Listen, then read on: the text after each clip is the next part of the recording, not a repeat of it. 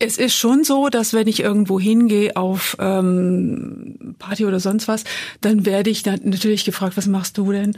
Und wenn ich dann sage, was ich mache, dann äh, bin ich sofort im Thema. Ne? Mhm. Dann kommen ganz viele Leute und wollen mehr wissen. Das ist dann ja oft auch äh, so ein Infoabend. Voll Laser. Wer sehen will, muss hören. Mit Augenlaser-Expertin Frau Dr. Reinhardt und Moderator Reese. Ihr habt vielleicht schon gedacht, es ist vorbei, aber tatsächlich nicht, denn Bonusmaterial soll es natürlich geben, auch zu Frau Dr. Reinhardt, weil ich habe mir gedacht, ne, Brillenträger, ich lasse mir im Auge rumlasern, vor allem ich lasse mir von Ihnen im Auge rumlasern und bin da vielleicht ein bisschen eigen, aber ich würde die Person vielleicht auch gerne erst kennenlernen, die mir da mit einem Laser im Augen rumfummelt. Wir haben ja schon geklärt, wie Sie dazu gekommen sind. Das hatten wir schon in Folge 1 und deswegen legen wir nochmal eine Schippe drauf. Was war denn so Ihr, Ihr schulischer Werdegang? Hat das schon in der Schule angefangen haben, dass Sie gesagt haben, hey, ich habe hier nur Einser geschrieben, komm, wir machen Medizin? Oder was waren Sie für eine Schülerin? Ja, ich war schon eine ganz gute Schülerin, aber ähm, ich hat, wollte eigentlich nie Medizin studieren.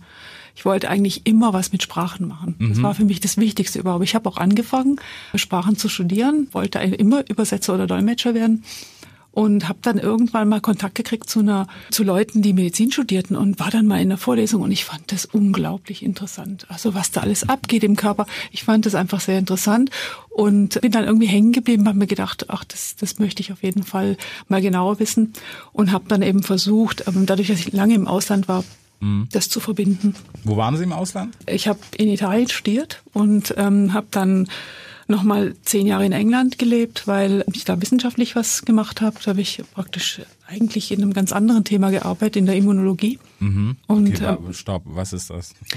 Ja, das befasst sich praktisch mit der Abwehr des Körpers okay. gegen alle möglichen Eindringlinge, Bakterien, Viren, solche Sachen. Das mhm. Immunsystem ist extrem wichtig, sonst würden wir sofort sterben. Und ähm, da habe ich also sehr viel im Labor gemacht, habe einen PhD gemacht und ja, und bin dann wieder nach Deutschland zurückgekommen und habe dann Augenheilkunde, Facharzt gemacht und dann bin ich irgendwie dann eben auch da hängen geblieben. Mhm. Habe dann auch angefangen zu operieren und das ist eigentlich schon mein Ding. Also operieren ist mein Ding. Ist das dann so klar, äh, dass das erste, wie Sie daran, also Lasern zumindest, ne, war das so der erste Punkt, wo Sie gesagt haben, ja, das ist es? Oder wie kommt man dann von Augenheilkunde zum Lasern direkt? Nee, es, man kommt übers Operieren tatsächlich. Mhm. Also man kann entweder ähm, eine klassische konservative Ausbildung machen, wo man eben nicht operiert, oder man äh, sagt, nee, ich möchte Augenoperationen erlernen und macht dann entsprechende Ausbildung. Das eine, man kann nicht lasern, ohne ähm, vorher schon mal eine Affinität zum Operieren okay. zu haben. Man kann auch lasern, ohne eine operative Ausbildung zu haben, aber das ist eher, in meinen Augen sollte man ähm, eben auch Augenchirurg sein, wenn man in, im Laser hantiert. Wissen Sie noch, wann Sie das erste Mal jemand gelasert haben?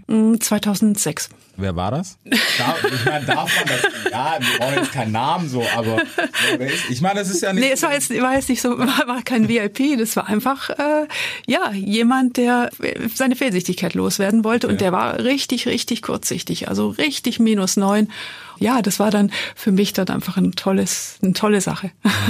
Okay. Gab es danach jemanden, der irgendwie, den man kennt vielleicht? Habe ich tatsächlich auch schon. Ähm, also sozusagen so ein, so, ein, so ein VIP.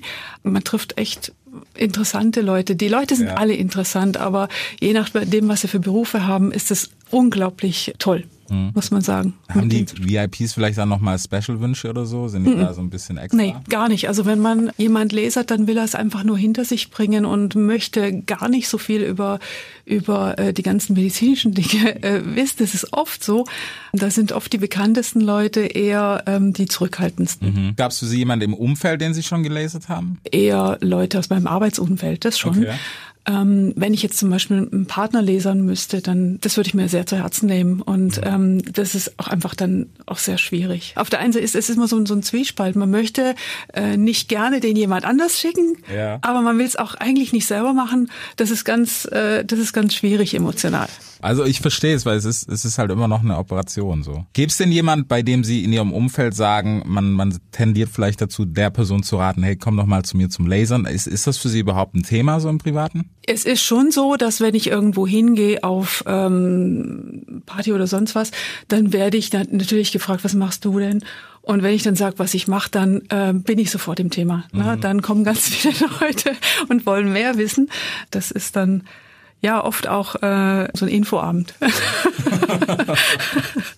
Also es catcht immer noch sehr, sehr viele Leute. Ja, total. Gab es für Sie auch in der in der Vergangenheit vielleicht irgendwann mal den Punkt, wo Sie gesagt haben, bei, gerade bei dem ganzen Lasern, ich meine 100 Methoden und sowas, dass Sie vielleicht sich privat auch so sehr darin verfangen haben. Wie, wie viel nimmt das in Ihrem Privatleben ein? Das Augenlasern. Sind Sie da so drin, dass man dann nach der Arbeit noch fünf Stunden liest, irgendwie, hey, das kommt neu, das kommt neu, das kommt neu? Also wenn man, wie ich das eigentlich auch anschaue, wenn man sozusagen Quality Leader sein möchte, dann muss man sich mit dem Thema zwangsläufig ständig beschäftigen. Man muss auch auf Messen gehen man muss äh, mit Leuten reden, man muss mit Kollegen reden, man muss mit der Industrie reden, man muss immer wissen, was läuft. Mhm. Ähm, die Optik ist sozusagen die Spielwiese der Industrie.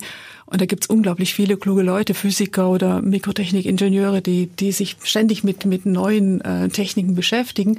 Aber man muss auch nicht alles Neue gleich mitmachen. Man muss mhm. einfach erstmal gucken, was, äh, wie sind die Studien, was, was ist gut, was würde ich für mich selber haben wollen. Das ist ganz, ganz entscheidend für mich, dass ich mir immer überlege, würde ich das äh, für mich selber so haben wollen? Kaufe ich jetzt diesen Laser? Ja. Ähm, das überlege ich mir natürlich schon immer und äh, das hört nie auf. Man denkt immer daran.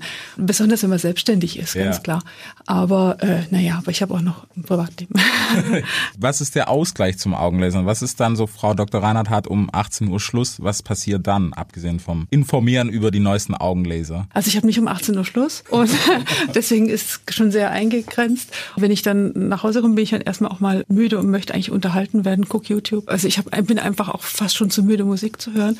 Okay. Ich höre ihre Sendung manchmal abends, aber einschlafen dann verstehe ich. nee, überhaupt nicht. Da ist man eigentlich sehr platt, ne, okay. muss man sagen. Haben Sie noch einen heißen Netflix-Tipp, so, wo man sagen muss, hey, als Augenärztin, das muss man gesehen haben? Oder ist dafür überhaupt Zeit zum Netflixen? Ja, schon, klar. Also, und auch wenn ich mit dem iPad dann einschlafe, aber äh, klar, natürlich, ja. Nicht Final Destination. Nicht Final Destination. Ja, ich wollte gerade sagen, das ist eine sehr ominöse Szene. ja, überhaupt gucke ich nicht so gerne äh, so Arztsachen, Biohackers oder sowas. Das gucke ich jetzt nicht so gern. Alles, was mir Angst macht, kann ich abends nicht mehr brauchen. Ich habe genug Aufregung in meinem Leben. Ich muss jetzt nicht auch noch irgendein, irgendeine Kriminalstory oder irgendein was, was, was, in, in irgendwas Gruseliges sehen. Ja, genau. Ja, das sowas. Ist so der Klassiker. Nee, nee, gar nicht. Zum Einschlafen, Autopsie, das ist gut. Als Ärztin vielleicht schwierig, aber so, ne, das ist okay. Nee, da kann ich mich hier entspannen. Frau Dr. Reiner, dann danke ich Ihnen auf jeden Fall viel, vielmals für Ihre Zeit. Wir haben auf jeden Fall sehr, sehr viel mitgenommen, ob es über das Augenlasern war oder natürlich dann jetzt am Schluss auch noch über Sie. Alle Infos, die wir haben, auf jeden Fall sehr, sehr wertvoll. Also wer das anstrebt, sich die Augen lasern zu lassen, ist da, denke ich mal, sehr, sehr gut aufgehoben.